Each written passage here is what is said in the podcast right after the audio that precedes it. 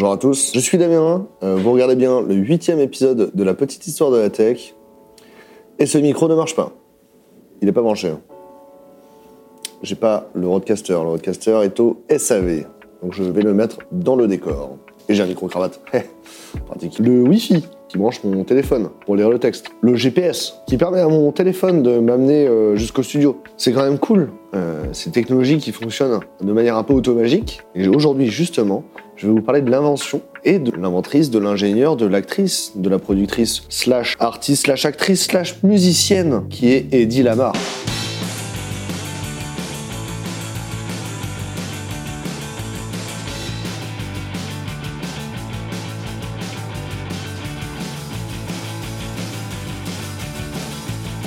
Edwige Eva Maria Kissler est née le 9 novembre 1914 à Vienne, en Autriche. Elle arrête très tôt l'école pour débuter une carrière en tant qu'actrice en Allemagne.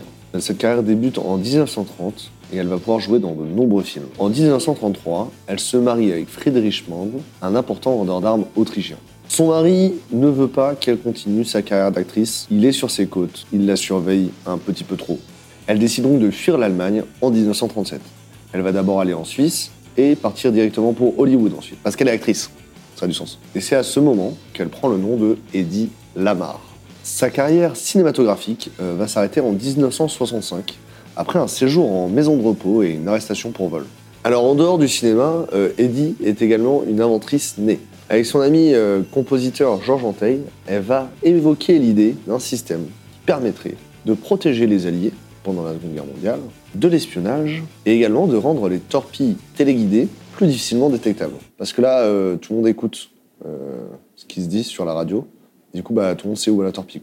Dès 1940, les militaires vont développer l'usage de cette invention qui est le protocole d'étalement du spectre par saut de fréquence. Alors qu'est-ce que c'est? Comment ça marche? Quand on envoie un signal, c'est-à-dire une information, l'information c'est le signal. En général, si on gardait la fréquence de ce signal-là, ce serait un signal qui serait trop large, la fréquence serait trop petite finalement, pour aller loin euh, ou être efficace en énergie. Donc on l'a fait passer sur une porteuse, en modulation de fréquence le plus souvent.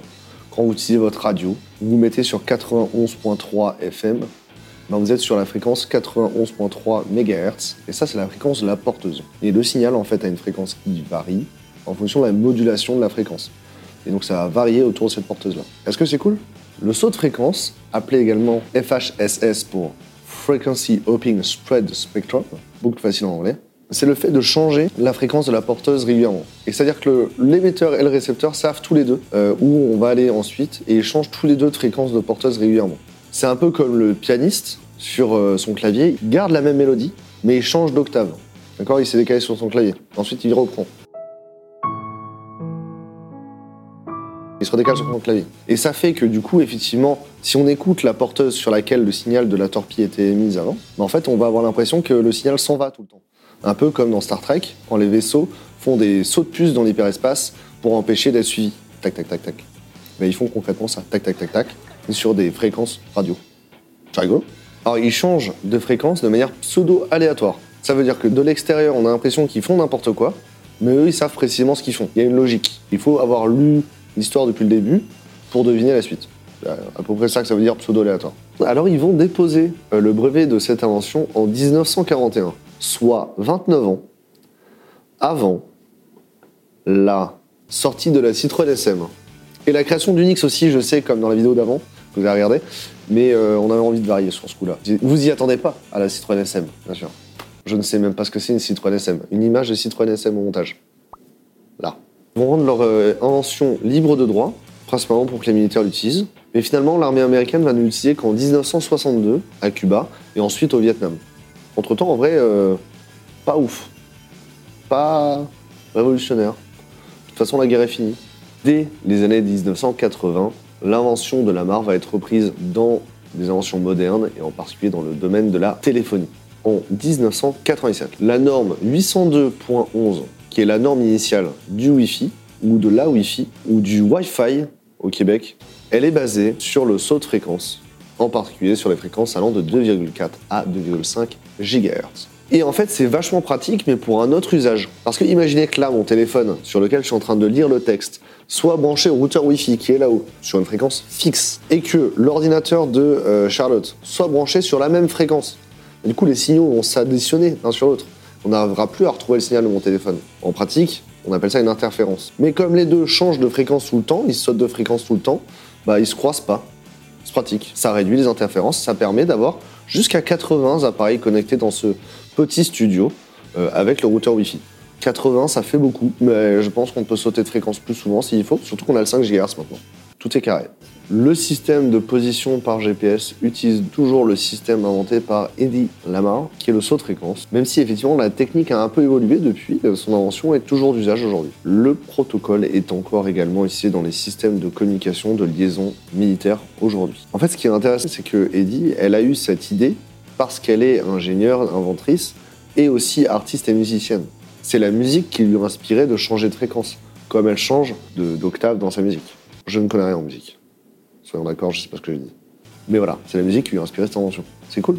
Eddie n'apprendra qu'en 1973 que son invention est utilisée. Elle est surprise, elle est étonnée. Elle demande des droits et elle ne touchera rien du tout parce que son brevet est déjà tombé dans le domaine public depuis 1959.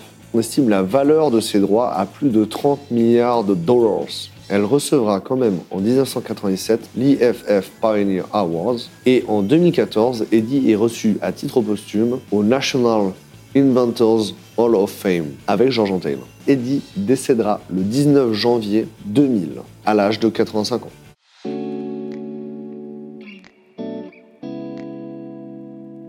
Alors, étant donné que l'invention d'Eddie Lamar nous permet aujourd'hui d'utiliser les GPS, on s'est projeté dans un chapitre 2 où on parle d'un métier méconnu qui est le métier de la géomatique. Et alors on a choisi ce métier parce que les géomaticiens et les géomaticiennes et les systèmes de géomatique, c'est un travail colossal. C'est des gens qui font des systèmes informatiques géographiques. En français, on appelle ça donc un, un SIG. Et ce travail colossal de cartographie du monde entier nous sert au quotidien, mais on a l'impression que c'est magique. On ne pense pas tous les gens qui s'en à les faire. Donc on va parler d'aujourd'hui, mise en lumière la lumière est sur moi, mais mise en lumière sur eux.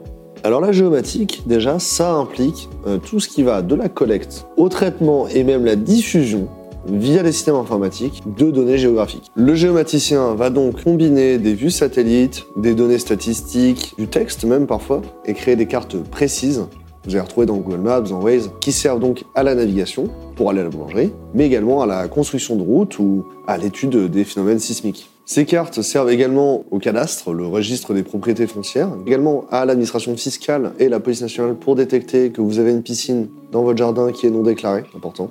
Et elles servent également euh, pour l'environnement. On a des euh, sociétés qui ont émergé récemment qui utilisent les données qui sont issues des SIG pour permettre aux agronomes, aux agriculteurs, aux gens qui aménagent l'espace, finalement, de prendre des bonnes décisions pour la planète. Et ça, c'est cool. On peut aussi fliquer les gens qui jettent leurs déchets dans l'océan. C'est vrai la géomatique permet de faire des simulations assez précises de l'évolution de l'environnement suite à une construction, suite à l'aménagement d'une zone agricole, quelque chose comme ça. On va même pouvoir utiliser de l'intelligence artificielle pour prendre des décisions au quotidien, rapidement, efficacement, c'est cool. Bref, la géomatique, les SIG, ce sont des domaines où les informaticiens peuvent travailler, qui vont continuer à employer des gens et qui sont vraiment intéressants parce qu'on travaille sur des problèmes NP complets et on trouve toujours de meilleures solutions et on peut innover tous les jours. Je vous invite à écouter le podcast avec Nicolas Elleringer dans la saison 2 du podcast. Il en parle notamment de l'époque où il travaillait chez MAPI, le SIG, la cartographie, le Google Maps français. Bref, c'est tout pour aujourd'hui. J'espère que ce sujet vous a passionné autant que moi. Pensez à mettre un pouce bleu si cette vidéo vous a plu et que vous l'avez regardé jusqu'au bout, bien sûr. Mais je vous invite surtout à aller regarder d'autres vidéos sur la chaîne. Il y en a plein d'autres qui sont aussi intéressantes que celle-ci. Pensez à vous abonner parce qu'on en produira encore demain et des nouveaux formats, des nouvelles choses intéressantes. Encore, merci beaucoup et à bientôt.